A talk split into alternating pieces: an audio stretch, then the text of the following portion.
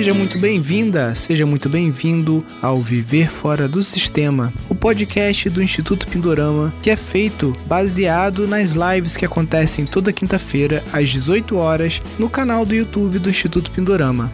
Neste podcast eu estarei sempre entrevistando, tirando dúvidas ou conversando com alunos do nosso curso de gestão de empreendimentos sustentáveis, também conhecido como o programa Viver Fora do Sistema. Então, sem mais delongas, vamos ao nosso podcast de hoje.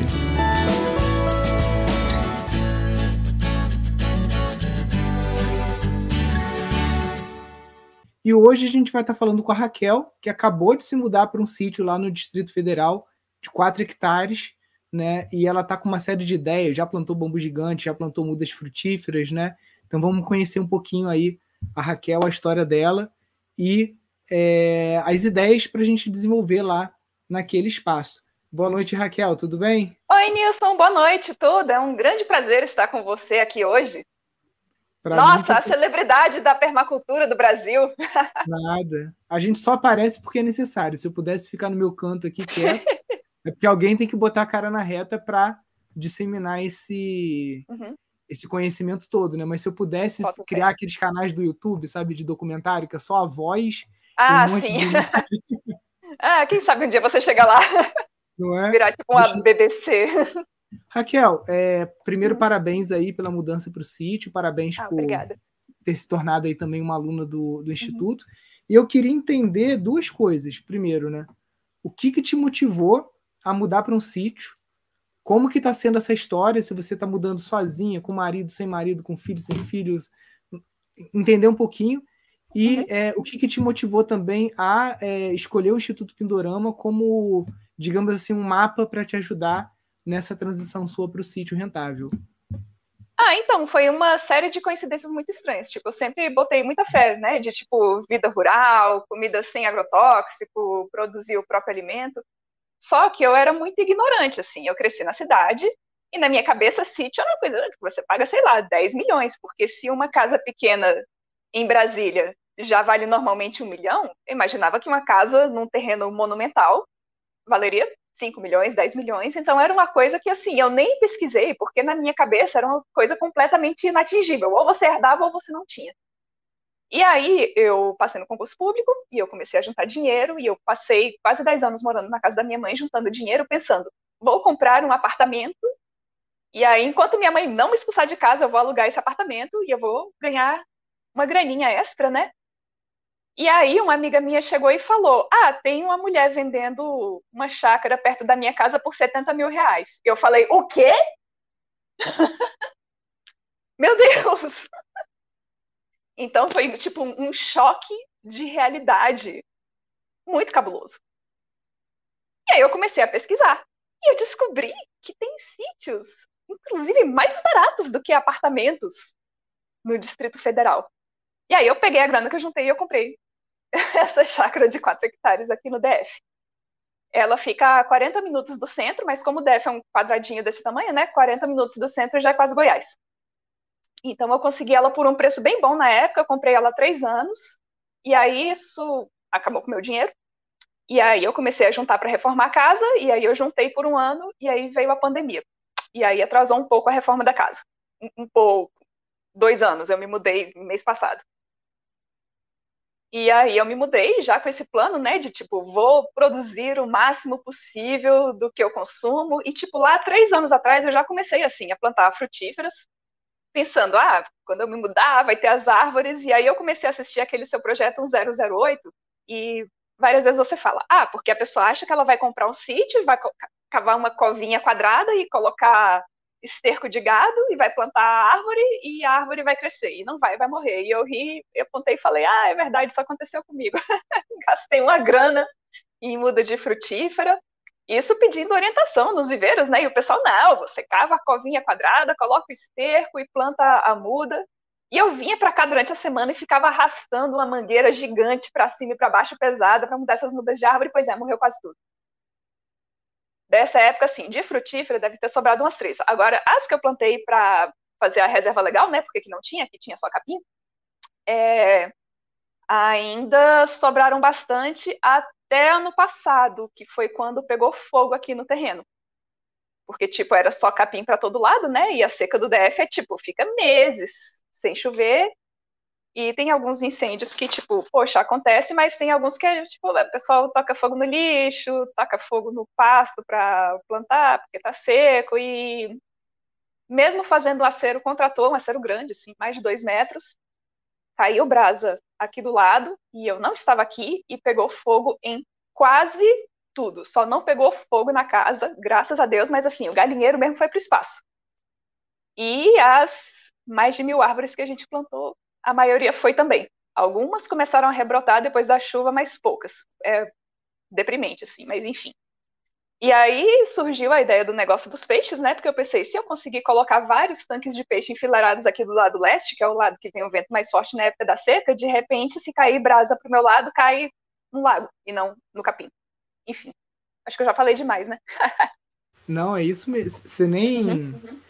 nem, nem, nem, começamos ainda. Ah, que é... bom. não, entendi. E você, na sua vida, você tinha alguma referência rural? Seu pai, sua mãe, nada? Todo mundo era urbano? É, é, as tias da minha mãe, elas moram no interior do Ceará e elas têm sítio, né? Tem prima da minha mãe que tem vaca, tem plantação de flor e produz leite, produz queijo. E quando eu ia para lá, eu ficava tipo, ai, nossa, que, que lindo, que maravilha! E são tantas opções quando você tem em terra, né? Tantas opções de coisa para fazer. E é, eu ficava emocionada, e eu ainda fico quando eu penso nisso. Legal, Mas assim, né? também não pensava em me mudar pro interior do Ceará, né? Tipo, me infiltrar na casa de alguma tia. Sim. Aí já não, era uma realidade meio longe né? demais. Uhum. Presente isso, né? Porque um sítio, 4 uhum. hectares por 70 mil, cara, é muito. É isso, você para achar. Não, não, não, 70 mil era a, a vizinha. É, a chácara que eu comprei foi 240 na época. 240. É, é mesmo uhum. assim, ainda é uhum. é um, um, presente de Papai do Céu, né? Sim, nossa, porque hoje tá muito caro. Sim. Tipo, hoje um terreno de dois hectares nessa região com absolutamente nada, sem luz, sem casa, sem poço, tá por volta de 480 mil. Isso é coisa de tipo três anos, sabe? Sim. É, então uhum. foi assim aquela coisa de que a terra te escolheu na hora certa ali. Né? Foi. O dinheiro Sim. tava à conta, né? Tipo assim, Dava. Uhum. Uhum. Aí a minha mãe me ajudou também, comprando uma parte do terreno, e aí, tipo, metade do terreno aqui é dela, né? Mas ela também é toda empolgada também com plantar árvore. Então, a, essa a sua mãe, ela mudou com você, não? Ela continua na cidade? Não, ela continua na cidade. Mas assim, ela não mudou, mas ela passa boa parte do tempo aqui, né? Às vezes ela vem no meio da semana, dorme alguns dias, todo fim de semana ela vem também. E ela ainda tá meio tipo pensando se ela se muda para cá ou não. ela mora de aluguel ou é apartamento próprio? É casa própria. Casa própria, né? Entendi. Uhum. É, é, é, um pensamento, né? Porque se ela consegue vender uma casa em Brasília, que a gente sabe, você acabou de falar, né? Que não vale menos do que um milhão de reais, uhum. é um aporte significativo no projeto, né? Sim. E mesmo Mas que ela não faça aporte no projeto, um milhão de reais para ela gastar com ela, tipo. Ah, passeando e comprando coisas que ela gosta, dá para comprar Não, muita coisa. Uhum. Dá para.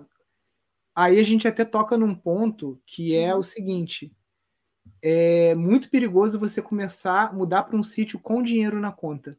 Uhum. Porque você se empolga, você abre um monte de frente. Sim. E muitas vezes você pode conseguir não acabar os projetos, você fica com um monte de projeto não acabado. Uhum. Quando você tá, assim, chega um sítio duro, você tem um limite ali que você vai crescendo de uma forma orgânica, né? Você uhum. tem que ir fazendo dinheiro com o sítio, vai crescendo. Quando você já chega com a grana na mão, tipo, ah, tem um milhão de reais, peraí. Vou fazer não sei o que, vou fazer não sei o que lá, e aí. Vou plantar vê, um ó, milhão em árvores frutíferas. Aí morre ah, tudo. Exatamente. Queima acabou. tudo. Queima tudo. Exatamente, né? Então é até bom não ter esse. Ó, o pessoal já tá perguntando qual é o teu Instagram, viu, Raquel? Ó. Ah! Aqui, ó. Foi, foi criado cinco minutos antes da live que eu falei, não, como você não, não tem um... Não, foi reciclado cinco minutos antes da live, por isso que vai ter postagem antiga lá também. Ó, Kel mais que rural. Kel mais Kel rural. Kel mais... Ah, Kel mais Kel rural. Tá, isso. Tá, show de bola. Ó, galera, para já seguir aí, já ir acompanhando o trabalho da Raquel. Conta para mim, então, é, também, como que o Pindorama caiu aí no, na tua vida, né? Porque foi antes hum. de comprar o sítio, hum. depois? Como é que foi isso? Foi, foi depois. Foi ano passado, eu acho. Não, foi no ano retrasado. Já tinha pandemia. Tinha pandemia há pouco tempo, a gente já tinha começado a reforma da casa. E aí uma amiga minha do adestramento falou: "Ah, alguma coisa no sentido de fazer uma construção ecológica, alguma coisa ecológica". Eu fiquei: "Ah, ah o que é isso?". E aí ela me passou, né, o curso de de construções ecológicas do Pindorama. E aí eu comecei a acompanhar, acompanhei no Instagram, comecei a assistir as lives, e aí eu comprei esse curso, né, das construções. Que tem a Casa Gaia, a Casa Cronos, né, a Demeter. E eu falei, pô, que, que bacana. E aí, assistindo também as suas lives e acompanhando, eu vi que tinha também o curso de empreendimentos sustentáveis, que ele é aberto em é, alguns momentos por ano, né? Ele não fica aberto direto. E aí, quando ele abriu, eu estava lisa. E aí eu não comprei. E aí eu até mandava mensagem no Instagram do Pindorama, não sei se era você que respondia nisso. Eu, Quando é que vai abrir a próxima turma? Aí, tipo, ah, é no mês tal. Aí um mês antes, vai abrir mês que vem mesmo? É a Larissa. que, tipo assim, eu não tenho dinheiro para comprar isso, então tem que abrir. E aí, quando abriu, eu tava lá, tipo, nossa, eu comprei, acho que no horário que abriu, que você fez uma live, né, para anunciar que ia abrir, eu tava lá, tipo, abre! Quero comprar esse curso! E aí eu comprei, já assisti todas as aulas, estou super empolgada com a aula de aquacultura. Achei muito legal a aula de. as aulas de. como é que é? Compostagem também. E de produção de ovos orgânicos. Nossa, legal demais! Muito, muito legal, bom, né? Muito bom, muito, uhum. São muitas possibilidades, né? Eu acho que o mais uhum. difícil para quem está começando uhum. é conseguir focar, né? Primeiro, elencar, uhum. o, colocar numa ordem o que, que vai fazer. Um, dois, três, quatro, né? Sim. É, exatamente, né? E, e até tentar descobrir o que, que vai trazer maior retorno financeiro mais imediato, né? Porque uhum. tem coisa, por exemplo, árvore frutífera.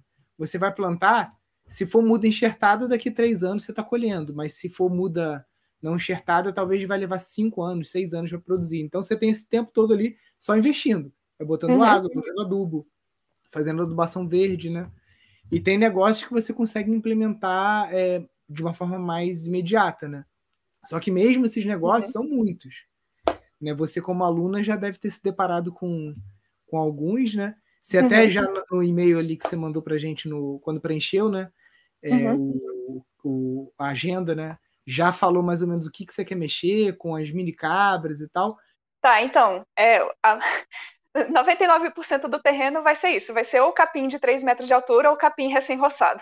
É, o terreno ele é levemente inclinado e tem uma parte é, do terreno, a parte mais alta, que ela é bem pedregosa, então pouca coisa cresce lá. Então, tipo, mesmo plantando essas é, plantinhas de adubação verde, por exemplo, a crotalária, eu plantei feijão de porco, plantei crotalária, plantei milheto, tem lugar que não cresce, velho, não cresce, só cresce capim e margaridão. É, uns pedaços assim mais difíceis de lidar mesmo. E aí, em outras partes do, do terreno que eu quero plantar frutíferas, que depois de avaliar a paisagem, né, estudar melhor, eu falei, não, se for para plantar frutífera, tem que ser aqui. É, o terreno tem uma parte que ele tem uma nascente, que a gente pagou um senhor com um bobcat para ele cavar uma barragem é, antes da nascente para armazenar a água da chuva, né? Então a gente fez tipo umas, umas valetas, né? Umas levadas para quando chover na parte mais alta do terreno, a água descer na direção dessa barragemzinha e armazenar água. Então, o empreendimento das mini cabras, eu acho ele interessante, primeiro porque assim tem muito capim e muita pedra. me parece adequado para cabras. Só que as cabras maiores, assim, não, sei se o pessoal aqui, o pessoal aqui talvez já tenha visto, talvez não, mas, por exemplo, um bode Sunning é um trambolho gigantesco. E eu não, não me empolgo, assim, muito para bicho muito gigante, não, porque, assim, um bicho que, né, se tiver doente, qualquer coisa, para um cachorro, um gato, você pega, coloca no carro, leva no veterinário, um ganso você pega, põe no carro, leva no veterinário, uma mini cabra, agora esses bichos grandes demais eu já não tenho, não sei se eu tenho é, nem força física para lidar com um animal desse, caso ele comece a se tornar problemático ou apresente algum problema de saúde. E aí as mini cabras têm essa facilidade de lidar, porque são animais pequenos, e aí é, nos animais de leite, é, de conhecimento assim geral da população, os animais de leite assim, normalmente as fêmeas, elas têm filhotes e aí você deixa o filhote mamando um tempo e eles são animais que têm uma produção, né, estendida do leite além da necessidade do filhote. Aí você tira o leite e aí você pode fazer queijo, pode fazer iogurte, pode fazer sorvete. E aí quando você tem filhotes machos, o que acontece é que eles normalmente viram um hambúrguer.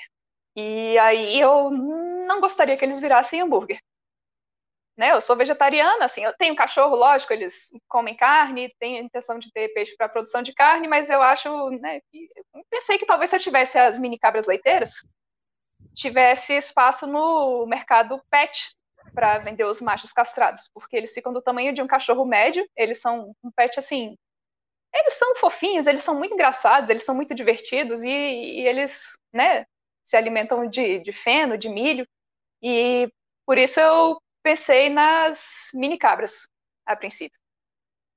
E, e o peixe, já... eu quero colocar tanque de peixe. Ah. De fora a fora, né? Mas você já conversou com as pet shops? Tem procura desse animal? Tem mercado? Como é que é? Então, eu conversei com alguns criadores uhum. e é, o macho ele realmente não tem muito valor comercial para criadores. Uhum. Aí aqui no Brasil já tem algumas pessoas que estão vendendo como pet, mas a melhor informação que eu consegui foi com uma criadora americana. E lá já tem o mercado pet de mini cabras há mais tempo. E aí ela é, fala que faz isso, né? As fêmeas ela vende para outros criadores para ter essa é, variedade genética no plantel. E os machos que não se destacam, às vezes a mãe deles não tinha uma produção muito boa de leite, às vezes acabou com a produção precocemente, então é um macho que ele não tem valor reprodutivo, ele não necessariamente precisa virar hambúrguer por causa disso, ou por excesso de machos, né? Ele pode ser castrado e vendido como pet. E aqui no Brasil já tem pessoas que têm mini cabras como pet, inclusive pessoas que têm em apartamento e conseguiram ensinar as mini cabras a fazer xixi no tapetinho higiênico de cachorro. Então, assim, quando desce com a mini cabra, né, de vestido, de gravatinha, o bicho que faz xixi só né, na grama e no tapetinho, e que, convenhamos, tem uma ração muito mais barata para se manter do que a, a, do cachorro, né? Do ca cachorro, gente, ração de cachorro, sim, a carne está um valor absurdo. E o cachorro é carnívoro, a ração dele vai carne. Fica muito sim. caro. Cara, adorei essa, uhum. essa história das mini cabras, porque a, a galera, a, nem todo mundo uhum. gosta de mim, obviamente, né? Uhum. E uma galera que me odeia é justamente a galera cachorreira, porque eu acho um absurdo cachorro em sítio, porque acaba comendo a fauna local, né? Os, uhum. os bichinhos e tudo mais. Sim. E como vegetariano, você uhum. compra uma ração que é de carne para o cachorro. Então você é. um bicho, moe um bicho para dar para outro bicho, porque esse bicho aqui, teoricamente, ele é mais legal do que esse bicho. Mas Sim, sem entrar é, em polêmica, exatamente isso. Sem entrar na polêmica. Não, eu sou vegetariana e, tipo, eu adoro cachorro. Você viu minhas fotos, tem fotobomba de cachorro em todas as fotos. Eu tenho seis cachorros, eu gostaria de ter pelo menos uns 20. Uhum. E eu entendo que é isso, sabe? Se você quer cachorro e você quer ter gato, alguém vai ter que morrer para nutrir o carnívoro. Sim. E o, mas você, você acabou com o impasse. Basta agora ter as mini cabras, acabou. É, quem, se você tipo, é, quer ter é? um, um, pet fofinho de apartamento que você tira foto, vai no Instagram, dorme em cima da cama, usa vestidinho, você pode ter uma mini cabra, velho. Tenha quem mini é cabras. Quem, quem, é vegano, vegetariano raiz, não pode ter cachorro, vai ter que ter mini cabra agora a partir dessa live. Exatamente. vai, e vai comprar as mini cabras aonde que vai comprar as mini cabras? no que é o mais que é o rural. Você, vegano, vegetariano, se você realmente se uhum. preocupa uhum. com os animais, compre a sua mini cabra na Kel Mais Kel Rural. O, Gente, eu ainda não cabra... vendo mini cabras, então eu posso fazer propaganda dos outros, né? Compre no Mini Cabras Aroeira. A mini cabra ela se alimenta apenas de capim, você não vai precisar matar outro bicho para alimentar seu bicho. Mas vamos lá. Não, acho que acho que é boa a ideia, porque o meu vizinho aqui também tem cabra e é a mesma coisa. As cabras macho já torce o pescoço pequenininha e já mata ali quase que no parto às vezes, uhum. para fazer o ragu, né, que é um prato típico francês, que é uhum. feito com o, o, cabritinho mesmo, né, que a carne dele é mais macia. Uhum. Gente, sem aqui juízo de valor, por exemplo, as suas tias que estão no Ceará ou quem uhum. mora no sertão, tem que comer cabra, não tem outra forma de você ter é, é, proteína e alimento ali se não for comendo animal. Eu, cara, isso aí é outra história, entendeu? Eu respeito muito quem caça, né? Quem realmente cria o animal para abater, para comer. Uhum. Eu acho isso muito louvável, né? Diferente de outros arranjos que a sociedade faz, né? Que eu já acho um pouco mais problemáticos. Mas esse de você criar o animal para abater, para comer, quem mora no Agreste, no sertão, em locais que realmente você precisa ter a cabra ali como fonte de, de alimento para as famílias, cara, eu acho que é, é muito importante. Só que esse mundo pet, cara, isso virou uma coisa assim no Brasil é, é bizarra, né? Eu não tenho nem outra palavra, né? As pessoas trocando é, ter filhos por ter pet, cuidar dos pets como se fossem filhos, né? Bercinho, roupinha, não sei o quê. E para isso uma... ainda tendo que moer bicho, é, fazer monocultura, é, fazer, fazer a ração para alimentar a galinha que vai virar uísque. Gente, é um troço tão maluco que a mini cabra é. agora vai me fazer dormir mais tranquilo. Que bom. Assim, realmente a, a, coisa do mundo pet, não sei o mundo pet, mas assim, é a humanização dos animais. E mesmo assim, talvez é, não é nem você desumanizar o animal, é você respeitar a essência do animal pelo que ele é. Por exemplo, se você cria galinhas para se alimentar, mas elas ficam soltas, ciscam na terra, pegam sol, tem a opção de pegar ou não chuva, dependendo do humor. Pega vento, choca os próprios filhotes, né? Se reproduz ali, tem uma vida completamente plena, que ele é completamente capaz de expressar todos os seus comportamentos naturais. Eu não vejo nenhuma tragédia em você abater um animal que, tipo, o Joe, Joe Salatin, aquele americano, né? Ele até tem uma expressão que é tipo a galinheza da galinha, a porqueza do porco. E eu até critico isso, assim, se você tem um cachorro que é para andar de roupinha, de sapato, ficar no berço, e quando você anda, você não deixa nem ele caminhar na terra, né? Você coloca, às vezes, até num carrinho de bebê, você priva o animal de se locomover em prol de uma coisa fofinha, você está tirando a cachorreza do cachorro. Isso é triste. É. Por favor, não façam isso. Com certeza. Uhum. Muito triste mesmo. Uhum. Cara, a, a mini cabra, para uma visita ecopedagógica, cara, você imagina o sucesso. Nossa Senhora! Crianças, porque é isso que você falou mesmo. A gente uhum. a, tem uma escola Waldorf aqui que tem a Sunny. Uhum. Cara, a Sunny, o filhote da Sunny já é grande, né? Sim. Então, a mini cabra a criança pode botar no colo, né? Eu acho muito. Pode. Uhum. Né? Uhum. Muito legal. Muito legal mesmo. Uhum. E eu não e é um bichinho mais... assim, se ele der a cabeçada da chifrada, não vai machucar ninguém. Sim. Né? É um bichinho muito engraçadinho, muito legalzinho de interagir. Sim, não, muito legal. Agora uhum. vamos mudar de bicho, vamos falar dos Sim, peixes. Vamos, né? vamos. Você falou da aquacultura. Então, uhum. é, você, essa lógica de usar os tanques como parte da sua proteção anti-fogo, uhum. isso tem prós e contras e vai depender muito de como você vai fazer, porque geralmente uhum. esses açudes eles são feitos com mantas que são de PVC uhum. ou de PAD, então é um plástico, né? Obviamente, Sim. o plástico que está embaixo d'água, uhum. ele não vai queimar, mas uhum. possivelmente a borda pode ser que queime, entendeu? E você, você, conforme for avançando lá nas aulas com o professor Rafael, a professora Rafaela, você vai entender um pouquinho melhor, né? Porque Rafael e Rafaela, por favor, coloquem mais aulas. É, cara, eles estão liberando uma por semana. Já tá... Hoje liberou mais uma. Não sei se você viu lá. Aula 3? Quatro? Não, ainda não havia quatro. É. Vai lá ver lá. Legal. É porque essa aula não foi nem gravada no nosso estúdio, ela foi gravada em São Paulo. Uhum. Quando é a nossa equipe que edita, a gente vai lá, cara, vira a noite fora. Mas quando é terceirizado, às vezes a gente não consegue ter a mesma agilidade do que quando é com a gente, né? Sim, Mas sim. você vai ver lá que a aquacultura que a gente está é, promovendo né, é uma de criar o ambiente mais natural possível para o peixe, até mesmo sim. evitando tanques e, e esse tipo uhum. de, de coisa, né? Uhum. Então tem várias formas de você trabalhar esse acero, né? É, uhum. Porque o acero por si só, você tem que. Tipo assim, é trabalhoso, mas em local que tem fogo, além do acero, você tem que manter uma área, tipo assim, capinada, entendeu? Você vai ter uhum. capinagem de 5, 10 metros de deixar aquela terra lisa, sem é, combustível, e Sim. de preferência nessa área você colocar as suculentas. Então você uhum. pode colocar agaves, aloe vera, qualquer hum. até cactos, cactáceas mesmo, para você uhum. fazer uma barreira, sabe? Ah, que legal, olha só que interessante. É, até mesmo o próprio bambu, ele pega fogo também, mas é mais, cara, tem que ser um fogo mais chato, assim.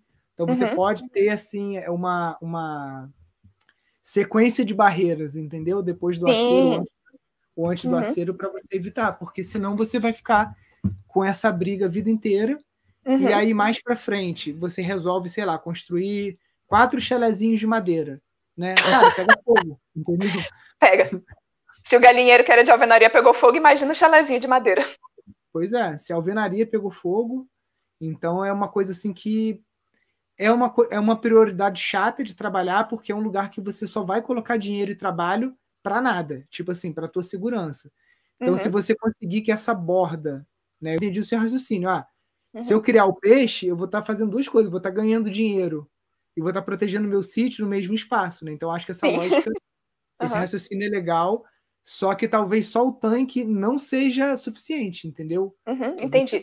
Ter que criar outras é, estratégias, uhum. porque putz, eu tive lá em Uberlândia, Cara, o, o, o, fogo veio pela copa das árvores, não veio nem pelo chão, entendeu? Uhum. Queimou os Cara, é surreal. É surreal, entendeu? Queimou uhum. tudo por cima. O fogo veio uhum. por cima e de cima ele desceu, assim, um negócio uhum. assustador, né? Sim. Então tem que Não, e quando você vê a parede de fogo chegando aqui, quando eu cheguei, o pessoal do ICMBio já estava chegando junto, né? Os voluntários com um abafador, com coisa. é uma parede, assim, de fogo de 3 ah. metros de altura. É, é quente, assim, de longe. É, é pavoroso mesmo. É, é, é, muito complicado. Então, tipo, uhum. tem que ter. Aqui no Brasil a gente tem é, é, essas brigadas, né? Mas não tem nenhuma uhum. um treinamento assim, né? Eu fiquei um tempo na Califórnia e lá, tipo assim, uhum. você meio que você passa por um treinamento porque tudo, to, todos os lugares lá da, da zona rural, fiquei na zona rural, pega Sim. fogo. Né? Cara, tinha que ter isso aqui, velho. Aqui pega fogo todo ano. É. Tipo, às vezes chega. Aqui que eu falo aqui no DF, né? Sim começa a época da seca, começa os focos de incêndio e eles se espalham assim. Esse, fogo pelas copas, Condessa, foi em Uberlândia. Cara, eu esqueci o nome da ecovila. É uma ecovila lá da, da professora Elga, que é da arquitetura lá da da, U, da não, da UF, da né? UFU, Universidade Federal de Uberlândia. Esqueci o nome da ecovila. Acho que é Caipora, tá? Foi lá na Caipora que pegou fogo. E deixa eu ver se eu lembro mais alguma coisa que você escreveu, né? Você falou das cabras, falou dos peixes, do acero, uhum. as frutíferas, né? Qual, qual uhum. foi o erro na minha visão? É, a falta de trabalhar a terra antes, da adubação verde. Você já Sim. observou, cara? Uhum. Eu tô plantando crotalária, tem, tem coisa de adubação verde que eu planto e que não vem, né? Então você vai ter uhum. que fazer diversos testes para você ver o que que vem. E, e o uhum. que vir você pegar ali, pode ser até, já que aí o capim tá vindo, você vir com uhum. o capim, com moçamba, você uhum. vir com margaridão, entendeu? Você vai ter que testar Sim. espécies que se adaptam. Gente, uhum. eu não entendo de todos os lugares do, do Brasil, então eu, tô, eu, eu mesmo lá estaria igual a Raquel, tipo assim, ou eu vou testar, ou eu vou conversar com a galera da agroecologia de lá para ver o que, que, eles estão fazendo, porque eu fui nascido e criado aqui na Mata Atlântica, então aqui eu sei o que funciona. Né? Uhum. O meu irmão, que é agrônomo, que está lá no, na mentoria, ele já fez cinco anos de agronomia, cinco, não, seis anos de agronomia, mais o mestrado e tal, sei lá, ele estudou oito anos isso, ele sabe melhor do que eu. Mas é, eu faria por uma experimentação, de ver o que, que vem, né? Uhum. E, é, e, cara, matéria orgânica, matéria orgânica, matéria orgânica. Ficar Sim. talvez quatro anos sem plantar frutífera, só uhum. matéria orgânica, é, plantando terra, vendo se o amendoim forrageiro ele se adapta aí aqui, ele formou um tapetão assim, fica dessa altura. Né? Pois é, eu plantei amendoim forrageiro também, assim, em alguns lugares pegou, em alguns não. Pois é, aí observa, por que, que pegou Sim. aqui e não ali? Né? Uhum. Mais sombreado, que ele gostou, mais úmido, mais seco, mais alto. Então, sim, sim. você vai ter que botar isso, observe, interage aí e fazer parte. Uhum. Agora que você está morando aí, mais fácil, né? Sim, bem mais fácil. Inclusive, deu para perceber que, tipo, à medida que vai descendo, que a terra vai ficando mais úmida e vai ficando mais próximo da nascente, cresce uma variedade até boa de árvores. Né? O abacate cresce bem amora, cresce bem goiaba, cresce bem jaca, cresce bem manga, cresce bem. Só que, assim, quando você vai no viveiro de plantas e você não entende nada, aí você começa a pedir uma de cada e planta coisas que não dão aqui. né? Gente, aqui que eu falo na minha casa, tô dizendo que não vai dar no DF, né? Maçã, sem não. chance. Cereja, de jeito nenhum. é. Venderam isso? Sim. Puta merda, o pessoal só quer ganhar dinheiro, né? Uhum. Cara, maçã, maçã precisa de 300 horas abaixo de 7 graus. Ou seja, nunca, né, aqui no DF. Tanto que depois é. que eu plantei, é, eu descobri que tinha um posto de matéria aqui perto, né? E aí eu fui conversar com a bióloga de lá. E aí ela me informou, é, Raquel, no DF você não consegue plantar maçã orgânica. Porque a maçã Sim. tem esses requisitos, não sei o que. Então, o pessoal que produz aqui, eles conseguem, tipo, aplicar não sei o que na árvore, que, tipo, simula é um... hibernação, inverno, sei lá o é. quê. É um produto da BASF, que você aplica para induzir a floração. Mas uhum. no orgânico é isso. Aqui no é. Brasil tem uma espécie que é a maçã Eva, que ela uhum. se adaptou melhor ao clima brasileiro, só que praticamente só o Rio Grande do Sul, Paraná, aqui em Friburgo, minha vizinha plantou, eu plantei aqui, a gente colheu alguns uhum. anos, mas aqui no uhum. Rio, ela, tipo assim, ela vai, tem ano que ela fica. Vai, muito, vai quase no indo. Doce, é. Uhum. Agora, para você aí, talvez a pitaia seja uma boa, né? Sim, sim. Inclusive, é, foi esse mês, eu acho, que a Embrapa lançou umas variedades novas, né? A BRS Luz e a BRS Lua, que são adaptadas ao cerrado. E, nossa, pitaia é muito gostosa. Eu quero muito é, conseguir umas mudas dessas pitaias e testar aqui. Cara, minha filha chora. Ela quer, assim, quando vê, assim, aquela roxa, então, sabe? Você Sim. colherzinha, uma delícia, uhum. né? E, vamos lá. Dúvidas suas, né? Por enquanto, a gente uhum. só foi meio que mapeando, né? A sim, cabra, sim. o peixe Uhum. Mas queria saber um pouco mais. Hoje você está trabalhando em casa de home office, você volta para Brasília todo dia, tá, tá em home office? É, estou em home office, estou aqui direto. Muito é, massa. É coisas que a gente vai pegando então, aí, vai tá, aprendendo. Tá, tá, em casa o dia inteiro? Sim, estou em casa o dia inteiro. Aí, às vezes boa, né? tem, tem internet fibra, fibra ótica. Que ótimo. Né? Aí, né? quando tem, né? Às vezes tem alguns dias mais tranquilos no trabalho, aí eu saio, aí, né, tento plantar um feijão, um milho. Uhum. Então, eu gostaria de fazer algo que eu pudesse é, integrar diferentes criações e que tivesse também propósitos diferentes. Por exemplo, é, fazer algum sistema de armazenamento e distribuição de água da chuva que servisse para criar peixe, reduzisse o impacto do incêndio e que também, de repente, servisse para criar aves aquáticas né? Uhum. Porque a, uhum. árvore, a, a, ave vai lá e, né? Nada, e faz o cocôzinho dela, e uhum. revira o fundo, fica integrado né, com a criação de peixes, serve para bloquear os incêndios.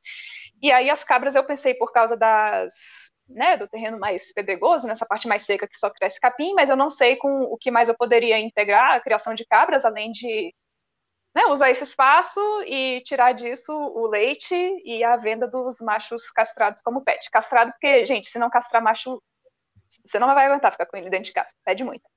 Sim. Tipo, muito mesmo. Entendi. Uhum. E eu, o terreno segura bem a água, né? Pelo que eu vi, né? Ele, ele é um terreno Sim. que não é tão poroso, né? Você cava, se você quiser fazer um açude, chamar uma reta escavadeira, você consegue cavar um, um escavar um lago. Olha, pelo menos onde a gente cavou até agora, sim, é bem argiloso. Quando chove, inclusive nessas valas para guiar a água da chuva, a água fica acumulada bastante tempo.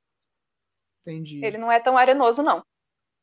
E até de repente fazer lagos em formatos irregulares, porque isso facilita a reprodução natural do peixe, né? Porque você coloca uhum. uns troncos, umas raízes lá dentro, que aí serve de abrigo para os peixes pequenininhos, aí o fundo com terra eles Sim. conseguem colocar ovo. É, aqui, aqui uhum. quando eu fui escavar o lago, eu pedi para ele fazer meio que igual uma ameba. Ah, legal. Só que, como, só que, como, a área que a gente fez era de tabatinga, uma argila muito mole, que uhum. a reta escavadeira quase caía dentro do lugar, e falou, cara, eu vou fazer só o redondo aqui, que a pá vai trabalhando como um compasso, né? Sim. E falou, e, e é isso aí E a bordinha você se vira. É, exatamente. Sim. Não, mas legal, já é um bom sinal, né? Porque você pode uhum é, assim que você tiver uma grana para. Porque a hora de máquina, né? É, Nossa tá senhora. 140 reais a hora, mais ou menos. 140 reais? Aqui tá 400. É. 400? Da, da é, por isso que esse laguinho que eu. Uma hora. Não, mas da reta escavadeira de pneu ou daquela reta escavadeira de, de esteira que tem uma pá maior? Não, a grandona que tem a pá maior. A menor tá 300 reais a hora. Então, tipo, é, é, bem caro, tem que ser muito bem planejado isso aí. Não dá para sair fazendo porque sai uma fortuna. Sim, sem contar que toda vez que a retro entra no teu terreno faz um estrago, né? Nossa, sim. É, tem que ser uma coisa bem pensada. Mas, uhum. cara, por incrível que pareça, a permacultura usa muito, né? Uhum. O, o, próprio David Holmgren lá na Austrália, né? Que vamos dizer que tem um ambiente parecido, né? Não é parecido uhum. com esse, porque lá ainda é mais seco, né? Mas geralmente a primeira coisa que eles fazem é trabalhar exatamente o que você fez, né? Fazer os swales, uhum. fazer os tanques. Uhum. Ele, brinca, ele brinca que, já que a permacultura tem uma premissa né, de que uma hora vai ser mais caro você extrair o petróleo do que o próprio preço que você consegue pelo barril. Né? Uhum. Hoje o barril está 100 dólares, disparou por causa da, da guerra lá com a, com a Ucrânia. Né? Uhum. Mas é, daqui a pouco, tipo assim, você vai gastar 300 dólares para extrair um barril, então não vale a pena. Uhum. Mas ele brinca, ele fala, pô, enquanto ainda tem petróleo, enquanto ainda tem tudo, vamos criar esses oásis, porque Sim. a hora que realmente uhum. tiver um pico de petróleo, alguma crise dessas, pelo uhum. menos a gente utilizou a, a, essa energia é, condensada ali no, no, combustível fóssil, né? Para uhum. criar oásis, onde você vai ter peixe, comida, né? Sim. Uma série de coisas. É melhor do que usar gasolina para ficar viajando, passeando para lá e para cá, que é muito bom também, né? Uhum. Mas é um uso mais. Peraí, eu estou usando uma reta escavadeira, combustível fóssil, mas para tornar um ambiente que é meio inóspito num uhum. oásis, né? Num, num, local que vai produzir é, alimentos para as cabras, produzir uhum. alimentos para os peixes. O peixe sim. já vira alimento, né? Uhum. Sim, é sim. Pois é. Aí, assim, eu falei que tem os gansos, né? Tem algumas aves aquáticas aqui. É, eu coloquei uma cerca elétrica que, infelizmente, ainda está ligada na rede. Eu pretendo comprar um eletrificador solar.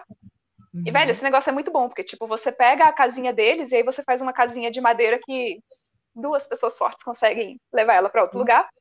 E aí eles ficam naquele lugar e aí eles vão comendo aquele capim todo, vão fazendo o cocôzinho deles, e em vez de ficar aquela terra compactada hiperadubada, que está sempre né, sujo e fedendo e com mosca, na hora que começa a baixar o capim, você desliga a cerca, pega a casinha, leva para outro canto, cerca eles em outro canto. É tipo, é perfeito, sabe? Então, uma das coisas que eu penso em de repente usar aqui também, de repente até colocar eles nas fileiras entre as árvores, né, para diminuir o capim ali, deixar bem adubado. Sim, e à medida que vai chovendo e vai descendo aquele cocôzinho das aves, aí vai adubando as, né, o terreno de cima para baixo. Isso aí. E esse manejo com a cerca elétrica também você faz muito fácil com a cabra, porque você faz uhum. o piquete também com a cerca elétrica, em uhum. vez de você ter que ficar investindo em moirão, em uma série de arame farpado e tudo mais, uhum. você só vai trabalhando com aquelas hastes e com o fio, né? E aí você Sim. faz o piquete da cabra, rebaixou, muda aquele piquete para outro lugar, né? É bem uhum. prático. Sim. E qual... Então, eu, aguardo suas sugestões para eu fazer ah, alguma coisa eficiente aqui, não jogar meu dinheiro fora, né? E assim, na parte de serviços também, eu não, né? Você sugere que a gente né, trabalhe com produtos e serviços, mas eu não sei o que eu faria na parte de serviços aqui, porque eu acho que a parte da permacultura não ficou até agora, não, não é nada assim que eu consiga apresentar para os outros. A coisa mais interessante que eu tenho aqui que o pessoal quando vê fica, né, fica achando legal é a bacia de evapotranspiração. Eu falo, olha, gente, a água cinza é separada da água do vaso. Tá vendo as bananeiras aqui? O pessoal fica, caraca, que legal, né? Não joga no solo. Sim. Mas então, é, não precisa de muita coisa. Se você tiver a compostagem, você uhum. tiver, faz uma. Você pode fazer, por exemplo, uma horta mandala, né? Já que teu uhum. terreno é grande. Porque uhum. só a horta mandala, se você for seguir o padrão mesmo lá do Paz, você vai uhum. gastar 5 mil metros com ela, ou seja, meio hectare. Só que hum. no teu terreno, cara, seria ótimo. Eu, eu mesmo estou pensando em fazer uma aqui, que eu estou querendo uhum. tirar o galinho de onde ele está. Uhum. E é um sistema bem interessante. Já tem mil apostilas na internet, cartilhas do Sebrae, do Banco do Brasil. É programa de agroecologia integrado, uhum. não das contas, não lembro assim. Uhum. Legal. É, porque aí você já resolve o negócio das galinhas, né? Você vai fazer exatamente o mesmo sistema, porque você divide em fatia de pizza.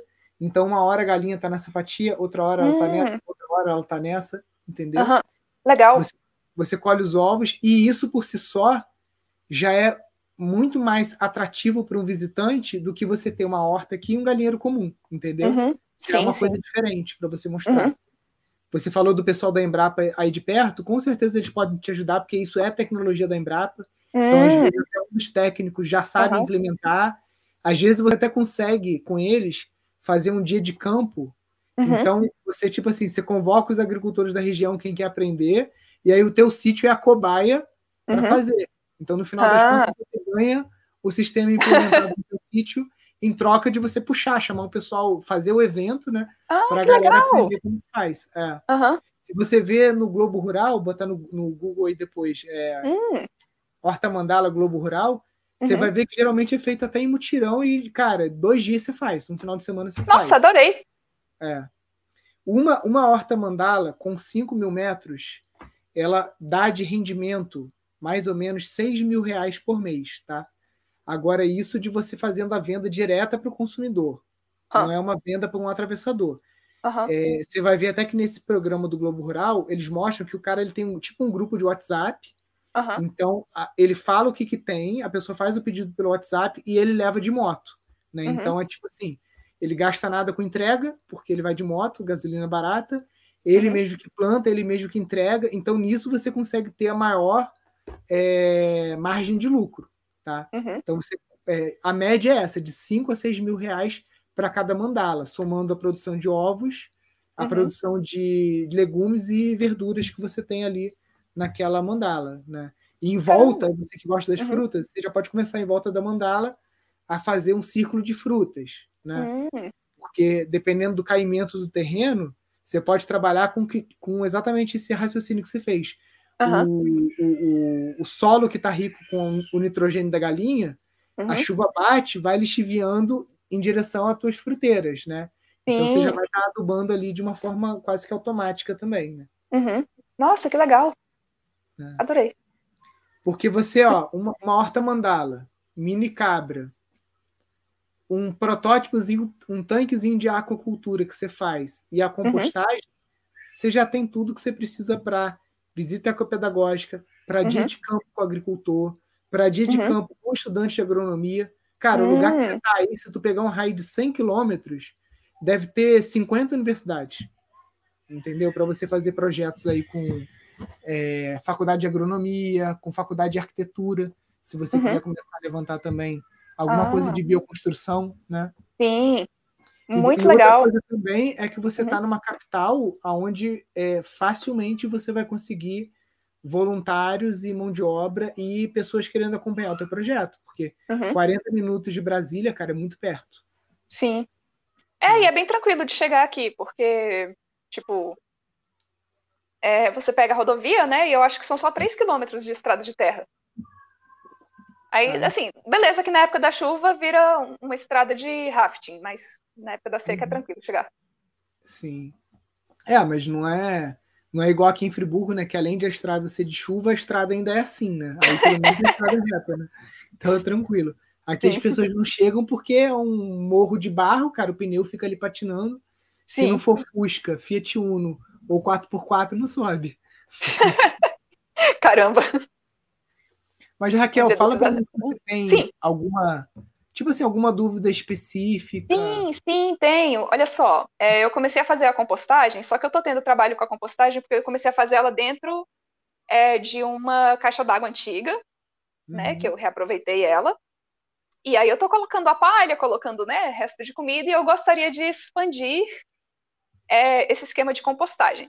Mas eu não sei qual é a melhor forma de fazer isso. Lógico que a melhor forma é você ter uma composteira perto da cozinha, né? Que você vai lá e você joga copinho com casca de ovo, casca de fruta, essas coisas. Mas o problema que eu tenho aqui é que eu tenho cachorros. E eu não uhum. prendo os cachorros.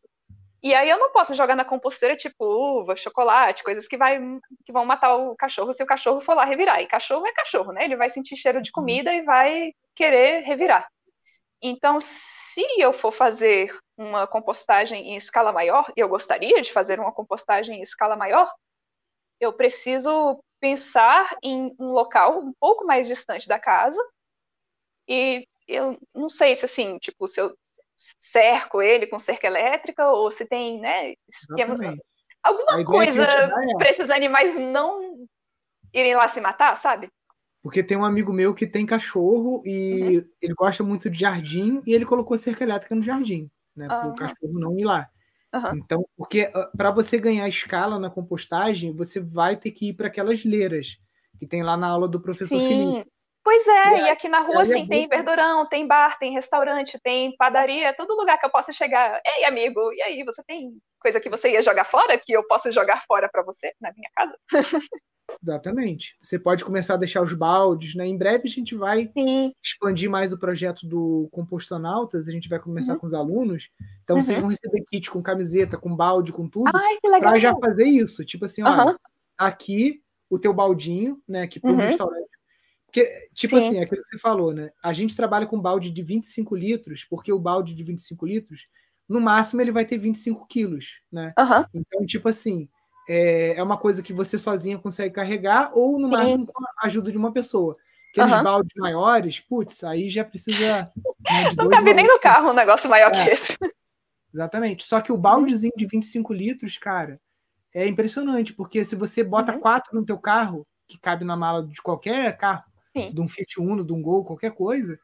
É, até mesmo no Fusca, né? O meu pai ele tirava o banco da frente do Fusca, porque ele, ele solta, né? E uhum. ali que ele botava essas latas da compostagem. A gente sempre fez. Ah, aqui. que legal! Uhum. E você vai ver que rapidamente você vai fazer uma leira de um uhum. metro e meio de largura por 10 metros, 15 metros. Ainda mais uhum. aí que tem essa estiagem, né? É, você, você não tem, não vai ter o lixiviamento, né? Porque você não vai ter chuva na composteira. Porque uhum. aqui, aqui em Friburgo, Cachoeiro de Macacu, o pessoal uhum. que faz compostagem aqui em escala comercial, eles uhum. têm que fazer uma estufa por cima da composteira, entendeu? Uhum. Para não chover nas, nas leiras, porque senão Sim. filtra aí questão de chorume, uma série de coisas, né? Uhum. Então eu acho que para você a solução é concentrar uhum. mais o seu esforço de compostagem na época da estiagem e usar a cerca elétrica aí para os amiguinhos não revirarem tudo, né? Beleza. Aí outra é, dúvida que eu tenho a respeito da compostagem é o seguinte, eu tenho muito capim aqui, e eu gostaria de usar meu grande mar de capim na compostagem. Eu acho que seria um bom uso para o capim. E na época da seca, o capim fica inteiro marrom. Aí eu não sei se ele conta como matéria verde, porque ele está vivo, ou se ele conta, já entra naquela categoria, né, de papelão, jornal, folha que caiu sozinha da árvore, porque ele ficou marrom sozinho. Uhum. Quando ele está vivo, tipo, ele vai ter mais nitrogênio. Quando ele está seco, ele vai ter mais carbono. Mais carbono. Mas é. assim, eu cortando ele, mesmo ele estando vivo, plantado, porém completamente marrom, ele já conta como material carbono, porque ah, para cada parte de nitrogênio eu tenho que colocar três de carbono. É. Então, se Não, eu cortar ele... ele... na época que ele está marrom, ele conta como a parte de carbono ou como a parte Acredito de nitrogênio? Não, ele vai uhum. ter mais carbono, até porque ele, se ele está marrom, ele está praticamente morto. O que você pode fazer é. É, tá só esperando pegar fogo. É, cortar e deixar um dia, dois no sol lá, só para ele acabar de, de desidratar mais, né? Uhum. E aí você aplica ele direto uhum. na composteira. E outra coisa, se eu cortar o capim verde e fizer isso, deixar ele no sol e ele ficar marrom, ele também conta como carbono? É.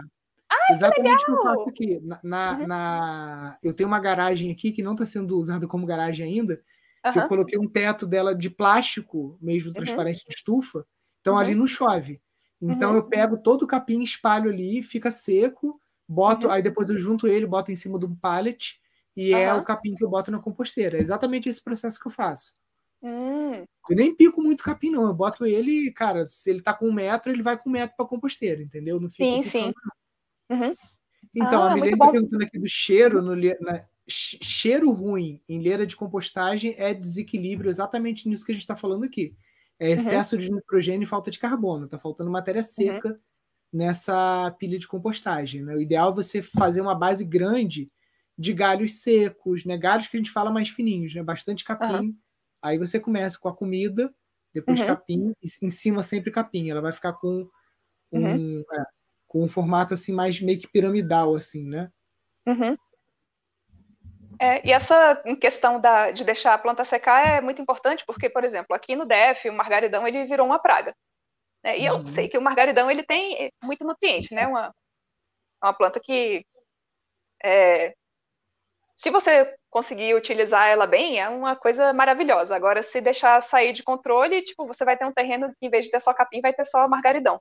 Uhum. E eu tenho muitos vizinhos que têm margaridão e eu tenho certeza que se eu chegasse e falasse: Oi, amigo, você se importa se eu for na sua casa cortar o seu margaridão? As pessoas vão, tipo, me receber com café e bolo, sabe? então, se eu puder cortar esse margaridão, colocar no carro, trazer aqui para minha casa e deixar ele secando no sol para ele servir como matéria de carbono é melhor ainda, porque o que eu estou fazendo hoje, eu vou no viveiro, e eu compro palha de arroz seca. Hum. Para colocar na minha Hum. compostagem. Então eu estou pagando 10 reais por saco, mais a gasolina para ir até o viveiro para compostar meu resto de comida. Não que seja que- nenhuma tragédia, porque eu tá- é, tô fazendo só com a minha comida por enquanto, né? Não tô pegando. Não, e além disso, a palha de arroz que você compra, com- muito provavelmente não é arroz orgânico e muito provavelmente está pulverizado com glifosato, com algum veneno, né? Eu não tinha pensado nisso. É, você está trazendo aí num veneno, né?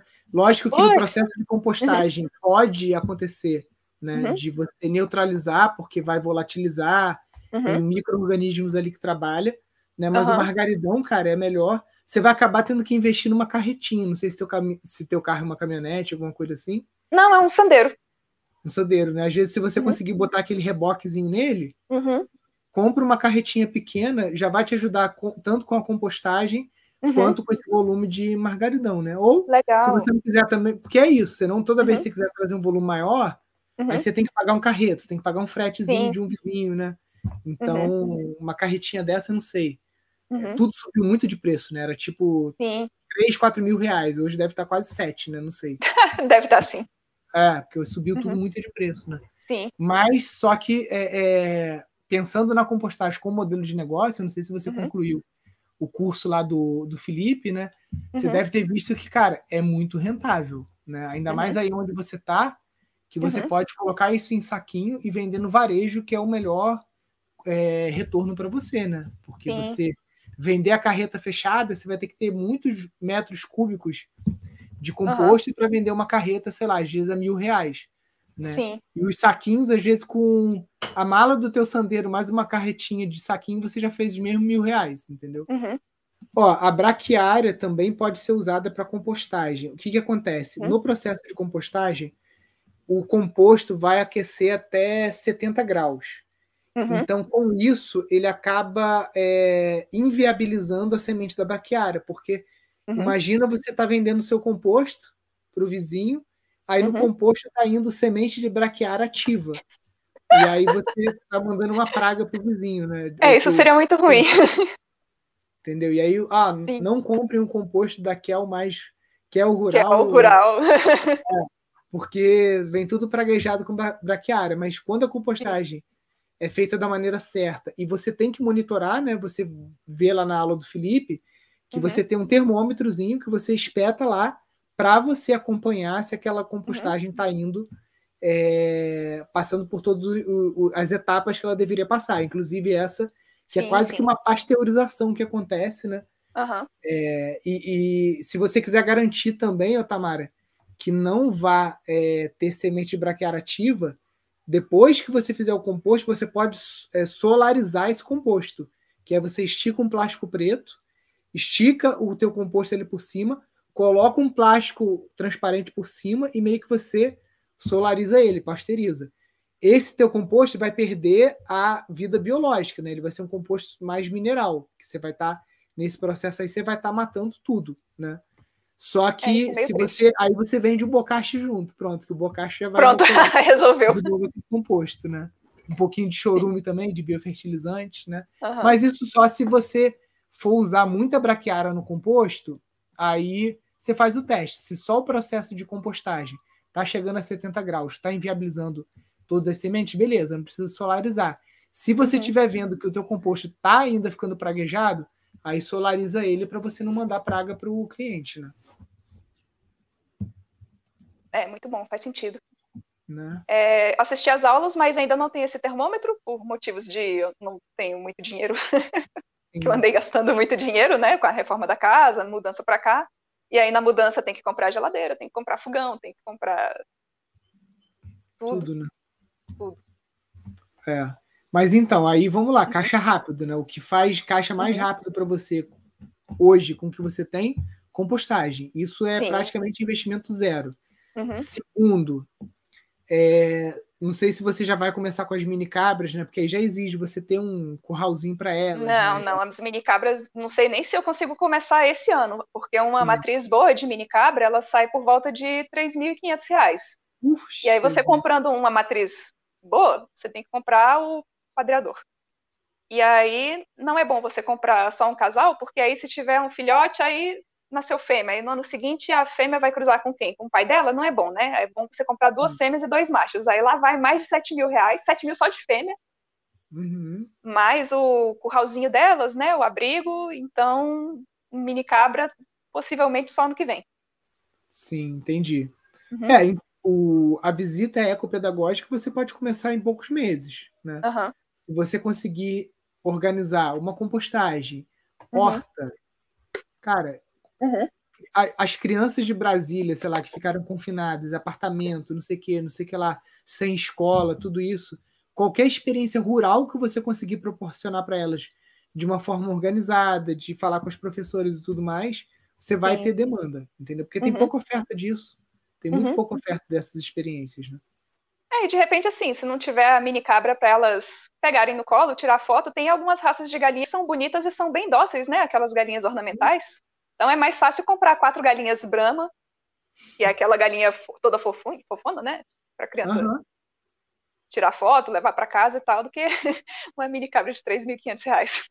É, e você tocou num ponto interessante, que é o que eu, eu falo muito com a Thaís, é que quando você tem um sítio aberto a visitas, você tem que pensar num sítio instagramável. Vocês conhecem essa palavra? Sim, com certeza. O que, que é um sítio? O que, que são pontos instagramáveis? São cantinhos no teu sítio que as pessoas vão tirar selfie, vão tirar foto para postar no Instagram. Uhum. Seja, sei lá, uma carroça velha com um monte de abóbora, é, um, um carrinho local... de mão pintado com flores em cima.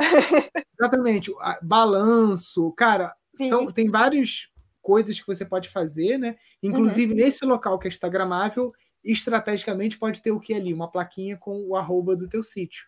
Né? Sim, então, boa, foto, adorei.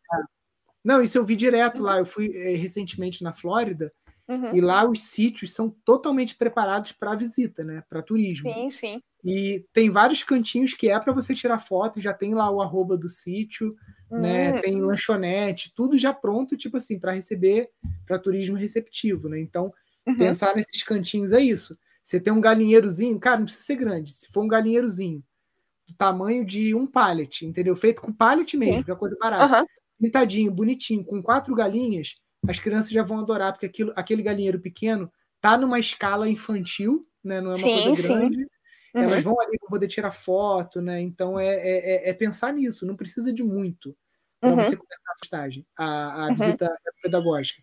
Sim, Mesma sim. coisa com postagem. Se você faz um minhocário, né? Aí a criança vai, pega, aí vê a minhoca, aí tira foto Tira foto com a minhoca, para alegria pode, dos pais. Você pode fazer uma composteira com uma parte de vidro, entendeu? Vidro de ferro uhum. velho mesmo, que aí elas uhum. veem as minhocas ali trabalhando. Então são pequenas que coisas que vão uhum. ter um investimento muito baixo né, para você. Abelha sem ferrão também tem umas caixinhas especiais que hum, tem uma sim. parte de vidro. Então as crianças conseguem ver a abelhinha ali fazendo o, o favo e tudo mais.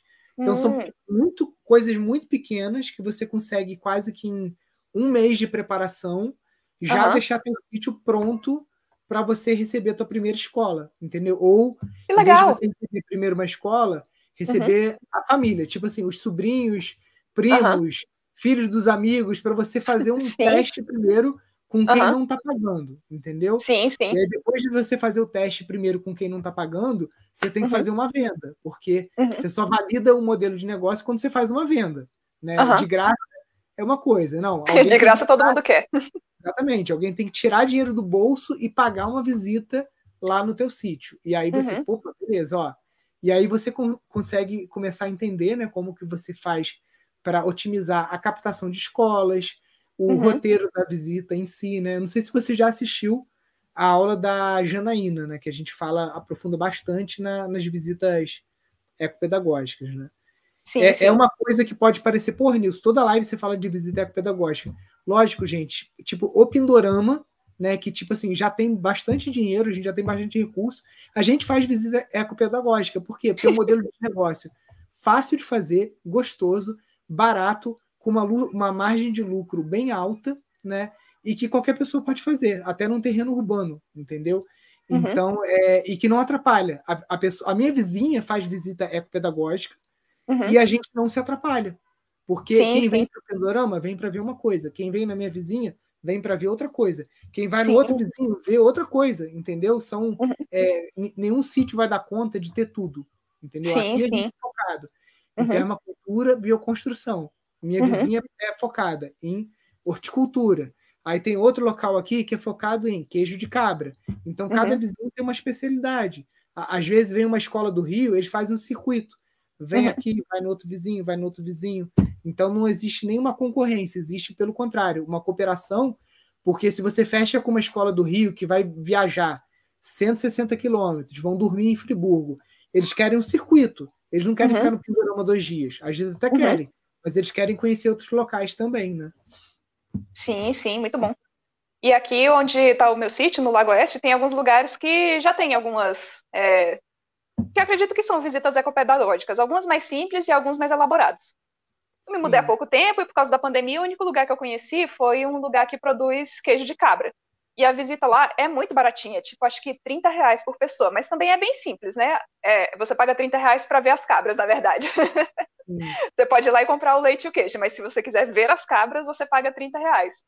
E é legal, Entendi. é agradável, sabe? E a senhora que recebe a gente, tipo, aí vai eu, minha mãe, minha tia, minha irmã, minha outra irmã, o namorado da irmã, aí, tipo, a senhora vai receber cento e tralalá reais para passar num corredor, que ela passa todo dia, para ver as cabras dela e falar: ah, essas são as cabras, esses são os bodes, podem tirar foto.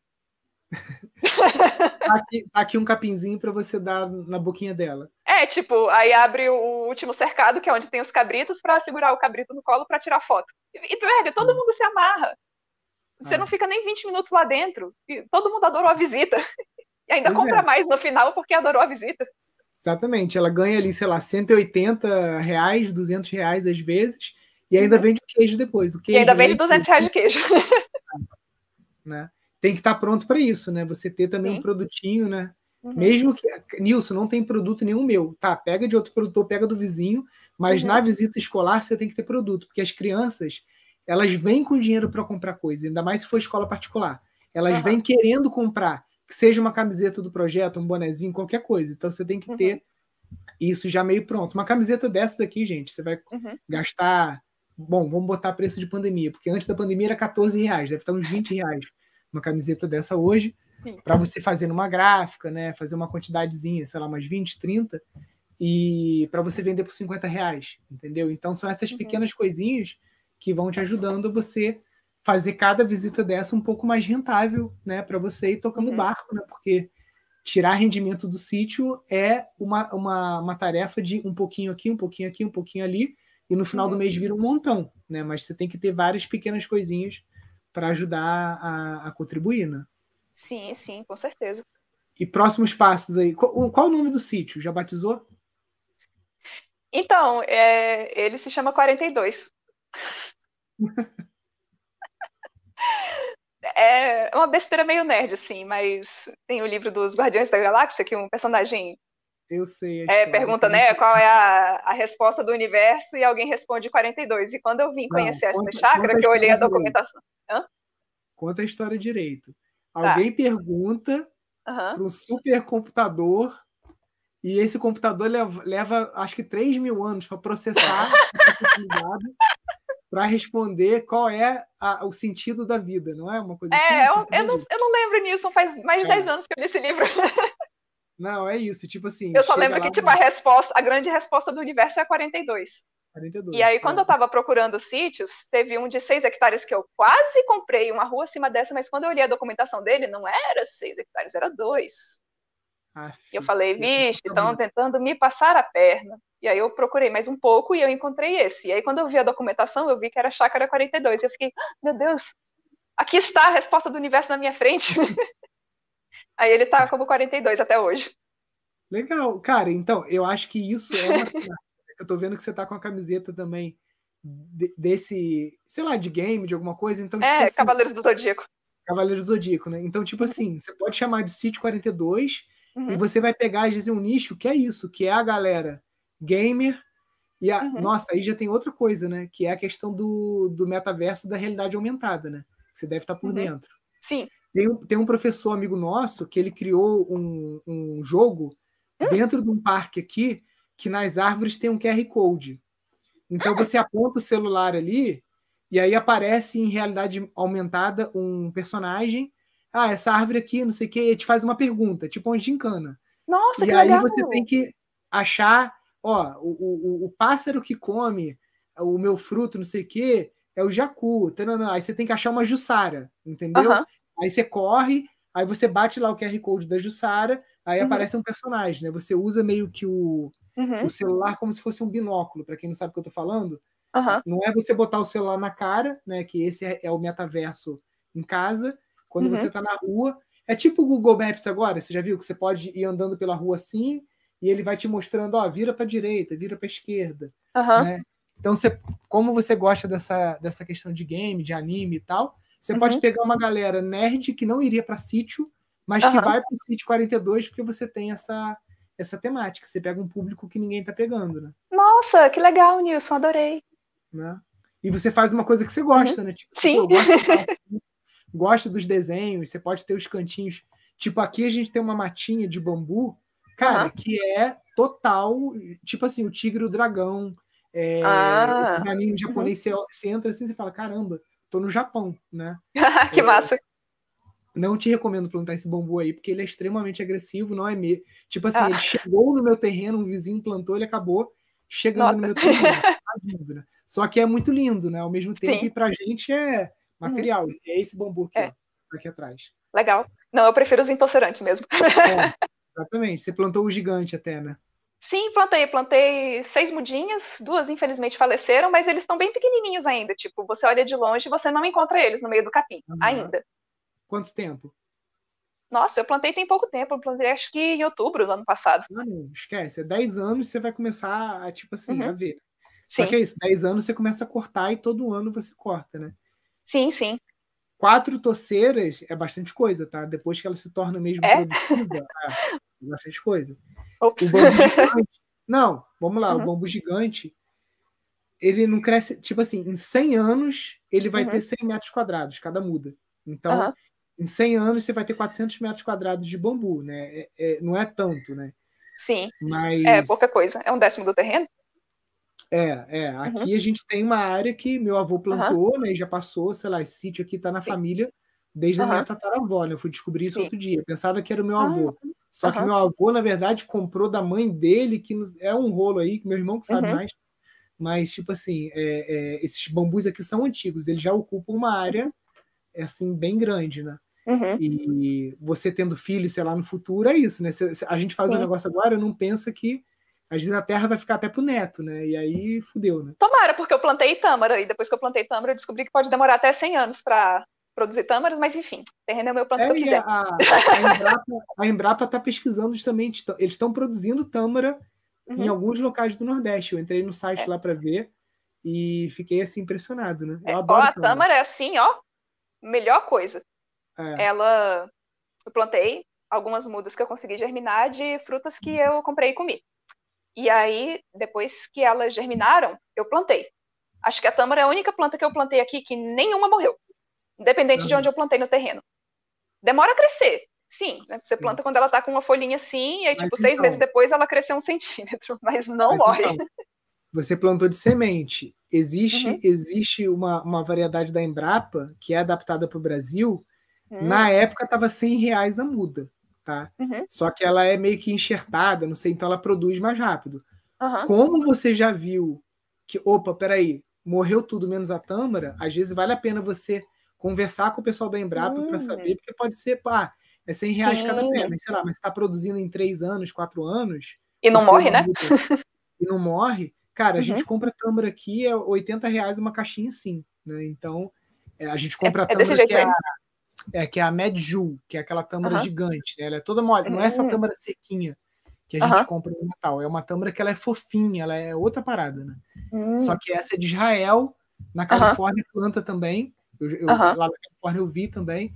Então você já tem uma tâmara que era de Israel, que já foi Uhum. adaptada na Califórnia, né? E eu não sei se é Hum. a Medju, para saber se é essa, se for essa espécie que a Embrapa está trabalhando, cara, corre atrás, porque ela é muito cara. Né? Então, Nossa, eu vou até anotar aqui para não esquecer. Tem um site até que é tamaras.com.br ou tamara.com.br, que é um produtor de muda. Não, não sei quem é, qual espécie Aham. que é, mas dá uma olhadinha lá, mas sempre a melhor fonte é você trabalhar com a Embrapa, né? Perguntar, uhum. porque eles já sabem, eles fazem esse teste, né? A Embrapa uhum. é, e o governo federal, né? Uhum. O que uhum. mais eles querem é que o Brasil se torne produtivo o máximo possível, porque isso ajuda a economia, ajuda a exportar. Uhum. É observar. E se você já observou que esse tipo de, de palmeira vai, aí a questão da, da pitaia, né? Você ir trabalhando sim, sim. com o que se adapta, né? Uhum. Ó, aqui o Francisco falando que isso é mito sobre as tâmaras, que ela produz mais cedo, ó. Ah, bom saber que eu não vou ter que esperar 100 anos para comer minhas tâmaras. Ó, peraí, deixa eu ver o que ele está falando aqui. Ah, tá. Ele está perguntando se o bambu vai bem em campo tipo rupestre, pedregoso, né, na, na chapada. Então, Francisco, você vai. A gente já plantou bambu gigante em vários locais no Brasil, como teste, né? Na Chapada, a gente tem alguns alunos que plantaram, só que eu ainda não tive o, o retorno deles, né? Para saber. O bambu gigante, esse que você plantou, deve ser o Dendrocalamus, né? É, o Asper. É o Asper, né? Ele é um bambu uhum. indiano, então ele é uhum. mais adaptado para esse clima tropical, subtropical, né? É uhum. É uma questão de fazer alguns testes, né? Uhum. E para regiões mais secas, o Vulgares ele vai bem também. Uhum. Só que o Vulgares, deixa eu jogar aqui, Francisco. Vulgares é o amarelinho? Tem o amarelo e tem o verde. Hum. Dendrocalamus asper, tá? É... Ele é um bambu indiano, né? Eu já vi ele em locais mais secos, mas não tão secos quanto o que você está descrevendo, tá? Aqui no Rio ele vai muito bem, Mata Atlântica ele vai embora, né? Vai uhum. muito bem. Vamos ver aí no Cerrado aí como é que a experiência da Raquel vai é. Esse, esse amarelinho ele cresce muito bem aqui no DF. Agora o gigante tem que ver, porque assim, eu comprei algumas mudas no Goiás e algumas mudas, depois eu descobri que tem um produtor aqui perto. E assim, as mudas que eu comprei, as três que eu comprei desse produtor aqui perto, todas as três pegaram, e as que eu comprei do Goiás, só uma pegou. Então Entendi. tem até essa questão assim do estresse da muda, né? Quando você traz de longe, assim, Goiás não é longe do DF. O Goiás é, né, o DF é um quadrado dentro do Goiás. Sim. Mas assim, só essa diferença, né, do cara que plantou no Goiás, do outro que plantou numa terra mais parecida com essa que tem aqui, né? Já tem, já faz as mudas de um bambu dele que já está ah. crescendo ah. bem aqui. A diferença é bem nítida nas mudas. Já, já é uma muda adaptada, né? Sim. É, não, com certeza. Esse. Eu, eu ouvi agora que você estava lembrando que a UNB eles tiveram um departamento assim fazendo um estudo, até na, foi na época da Dilma, teve um hum. edital de 10 milhões de reais para pesquisar bambu. E a Nossa. UNB, eu não lembro se é a UNB que ganhou os 10 milhões ou se os 10 milhões foi dividido por várias universidades, uhum. mas a UNB plantou bastante bambu, Dendrocalamus asper, é, em Brasília e Goiás. Uhum. E se hum. adaptou bem, tá? Uhum. Tem que procurar Cara, esqueci o nome do professor agora, mas se você tiver a chance de ir na UNB, conversar uhum. com os professores lá, você uhum. vai pegar uma dica boa aí, tá? Porque foi uma galera que Sim. investiu muito estudo, tipo, pesquisa mesmo, para é, ver as espécies. Será que isso é. Hum? Será que é o departamento de biologia? Você alguma... Deve ser, deve ser uhum. de biologia. Se você for Sim. na UNB, às vezes mandar um e-mail, uma... se você pesquisar às vezes no Google, você vai achar também quem que hum. ganhou qual hum, professor, hum, porque muitas vezes, muitas vezes isso vai como bolsa uhum. para doutorado, para mestrado, né? Então, uhum. eu estou lembrando só do professor Beraldo, que até infelizmente faleceu agora na pandemia, mas ele uhum. era da hum. Unicamp, que é outro estudo também, mas é mais focado em bambu na Mata Atlântica. Uhum. Ó, aqui falando também do coquinho, baru. Cara, o baru a gente compra aqui direto também. Nossa dispensa sempre tem baru. Né? É super proteico, né? Uhum. A gente compra até é, ele em saquinho, que vem com a polpa desidratada e o baru. Uhum. Tem, tem pasta de baru que a gente compra lá da, da Bioporã também. Nossa, deve ser bom. Eu comi é. baru poucas vezes. Cheguei a plantar umas mudas aqui, mas elas também se foram no incêndio. Ó, o pessoal da Flor de Bambu tá perguntando se o domo geodésico de bambu ou o Good Karma são bons produtos para trabalhar. Então, é, se você vai montar o kit, cara, esses kits de geodésica vendem muito, tá? Tem muita demanda. Quando começou a pandemia, a, o Mercado Livre divulgou uma pesquisa, né? Que um dos termos mais pesquisados para comprar coisa era coisa de horta, tipo horta em casa, como plantar horta. Ah. E tinha um cara, um argentino, vendendo domo de bambu, né, pra, como um kit no Mercado Livre, né? Esse Good Karma uhum. é uma, um tipo de geodésica do pessoal da Ameríndia. A gente, inclusive, está cotando uma para comprar aqui para o Instituto, para a escolinha Waldorf, né? Para fazer uma horta para as crianças dentro da geodésica. É, enfim, né? Isso, isso aí já é um produto que eu acho que é patenteado, tá? Não sei se você pode pegar o e copiar e vender. Eu acho que é propriedade da Meríndia. Mas o domo geodésico de bambu ele é de domínio público, né? Tem lá no livro do, do do Mr. Filler, né? Então você consegue estar tá fazendo isso como um produto também para você vender, né? Tem mais alguma dúvida, Raquel? Tá gostando? Nilson, não que eu me recorde agora. Tá fritando a cabeça? É, não, e assim, aí os cachorros começaram a conversar aqui fora também, aí me distrai. Não, não sei se dá para você ouvir aí, se o áudio está passando. Dá para ouvir, mas não me incomoda. Ah, que bom. É, eu acho que a, coisa que eu não podia deixar de perguntar mesmo era da compostagem, mas. Ah, e, e dos serviços, né? Que no caso a sua sugestão foi a visita ecopedagógica. Cara, é, essa ideia do 42 aí é muito legal, porque você pode trabalhar a identidade uhum. visual do teu Instagram já Sim. com essa coisa do anime. Então isso já uhum. vai atrair um público que normalmente não entra para o sítio, entendeu? Sim atraiu o público que jogou Harvest Moon e não saiu do apartamento até hoje. Pois é, tipo assim, você pode fazer um teste. Eu não sei se vai uhum. ter adesão, né? É, isso é uma ideia só, né? Sim, você sim. Um não, mas é uma ótima ideia. Uhum. É, o meu vizinho aqui. não vai saber enquanto não fizer. Oi? Sabe, eu, o meu vizinho aqui, outro dia eu passei ali, cara, uhum. tinha Mercedes, BMW, um monte de carro super caro, parado. Eu fui ver um monte de gente com aquele negócio de airsoft. Ele botou um pallet de pneu, não sei o quê que é essa galera gamer também, né? Que joga que legal. tiro e aí depois compra essas arminhas de. Não era paintball, não, acho que é airsoft, não sei nem como é que funciona. Tipo, no paintball você dá o tiro e fica marcado, né? Você sabe que é. você morreu. No airsoft Sim. eu não sei como é que funciona. Mas, é... é... É, isso, você pega. Ele tá pegando uma outra galera aqui, a galera que joga jogo de tiro e que tem o, o airsoft também, né? Sim. Então, tem, Nossa, tem excelente. Muitas, é, tem muitas frentes uhum. para o serviço, porque se você falasse, Nilson, minha hum. mãe vendeu a casa. Cara, vendeu a casa e não vendeu por um milhão, não. Cara, a véia conseguiu dois milhões na casa. É, eu já ia te falar, olha, considere trabalhar com Airbnb, construir uns uhum. quatro chalés, alguma coisa, porque hospedagem uhum. hoje, nesse tipo de área que você está, está sendo uhum. muito buscado, muito buscado. Uhum. Só que é isso, você vai gastar o quê? 30 a 60 mil em cada chalé. Né? Então não é uma coisa assim, ah, peraí, deixa, deixa eu abrir minha carteira aqui, né? É uma coisa que eu pensar mais, né? Antes de fazer. Sim. Como você está zerada de grana, uhum. você vai ter que fazer a, a, a estratégia do montinho montão, né? Que uhum. é pegar a compostagem, sei lá, a compostagem vai te dar mil reais, dois mil. Uhum. Aí pega aqueles dois mil já investe em sinalizar o ciclo todo, fazer as plaquinhas, fazer coisas. Sim, sim. Fazer o galinheirozinho, comprar as matrizes de galinha. Uhum. Aí pronto, sim. os dois mil eu investi para agora uhum. fazer visita pedagógica. Uhum. Uma visita pedagógica você pode conseguir R$ 2.500, né? Aí, opa, peraí. Já se pagou. Já ficou legal, é. E aí você vai fazendo a roda girar, né? Sim.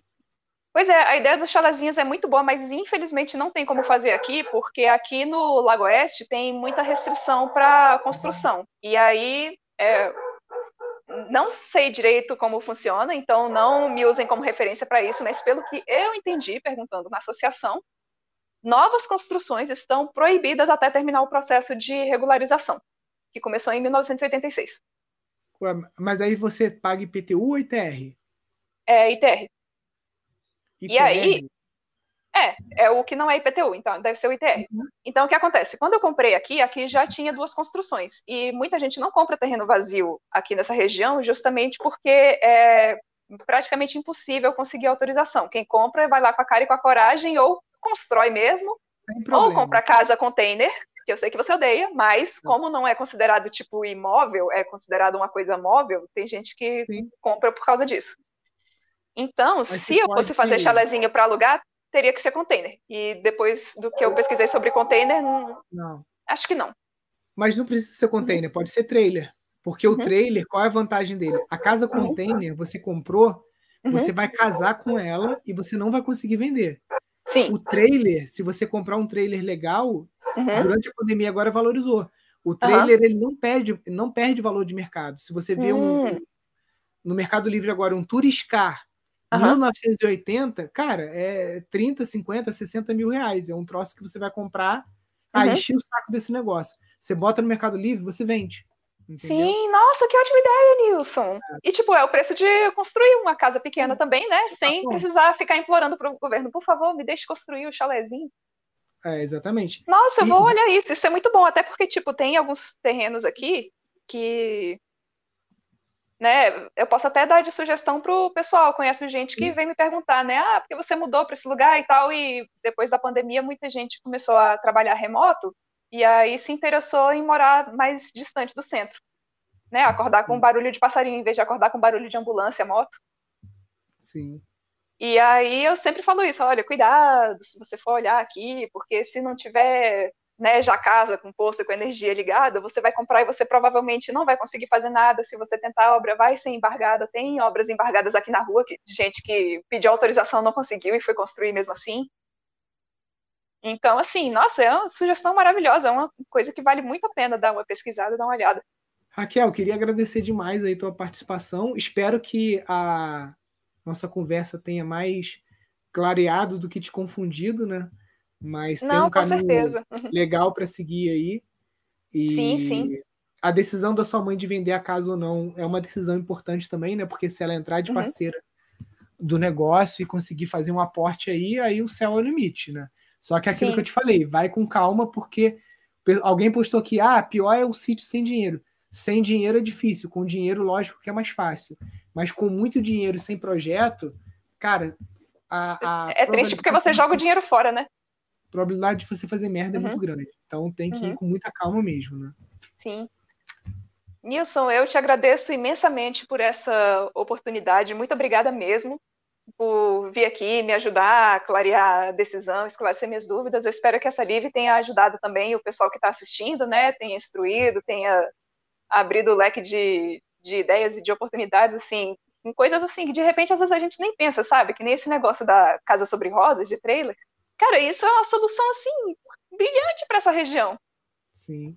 É só chegar para todo mundo, tipo, ah, você né, não tem dinheiro para comprar o, o terreno com casa, porque agora tá num valor surreal. Hey! Talvez você consiga comprar o terreno em um trailer, sabe? E aí, no Sim. dia que sair a regularização, você constrói. Se você não quiser, não constrói, continua no trailer. Talvez Troca até dividir o sítio com é. amigos. Né? Ah, 480 mil, muito dinheiro, mas você divide em seis amigos, né? Sim. É uma coisa que dá para fazer, né? Uhum. E eu queria aproveitar, Raquel, para avisar essas consultorias que eu dou aqui no YouTube. Agora vão rolar também lá no nosso Instagram, que é o sítio rentável.pindorama. Então, é toda terça-feira, 10 horas da manhã, a gente vai uhum. ter uma conversa parecida com essa aqui que eu estou tendo com a Raquel, também com um aluno ou aluna, né? Uhum. Que geralmente são ou, ou, é alguma bonificação que eu dou, ou tipo os 30 primeiros que compraram o curso, eu vou lá e dou essa, essa consultoria de graça. Gente, assistam, vale muito a pena. Sério mesmo. É tipo o um novo hum. projeto 008, só que agora com né, uma pessoa tirando dúvidas de cada vez. É, e aí eu vou, vou, ver se eu faço também um, um tempinho daquele, né, para as pessoas também poder fazer tipo um ping-pong, né? Uhum. Um pergunta e resposta rápido. Show tá de certo. bola, então, galera. Obrigado aí pela presença de todos. Ótimo final de semana para vocês. Valeu, Raquel. Obrigado aí. aí. por. Valeu, obrigada. Fiquem com Deus. Um grande abraço para vocês. Até mais. Valeu. Até mais. Tchau, tchau.